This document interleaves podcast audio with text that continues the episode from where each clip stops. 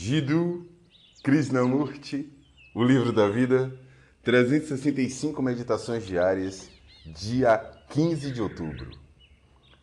Inundado pela influência. Por que a mente envelhece? Ela é ou não é velha?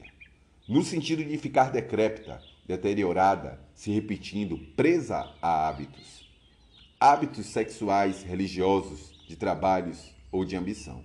A mente está tão sobrecarregada com inúmeras experiências e memórias, tão desfigurada e ferida com a tristeza, que não consegue enxergar nada com um olhar novo.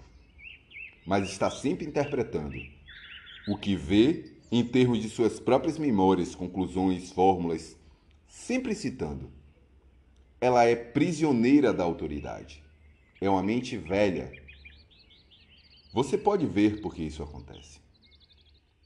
Toda a nossa educação é meramente o cultivo da memória.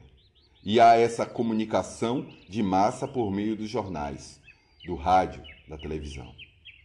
Há os professores que fazem preleções e repetem a mesma coisa repetidas vezes até o seu cérebro afundar naquilo que eles repetiram.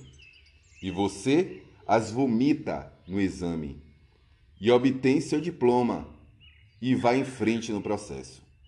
O emprego, a rotina, a repetição incessante. Não é só isso. Há também a nossa própria luta interna entre a ambição e as frustrações. A competição, não apenas por emprego, mas por Deus, querer estar perto dele, imaginar qual o caminho mais rápido para chegar até ele.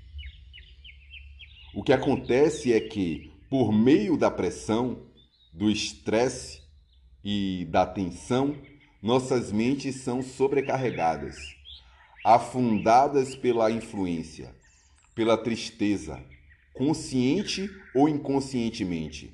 Nós estamos desgastando a mente, não a usando.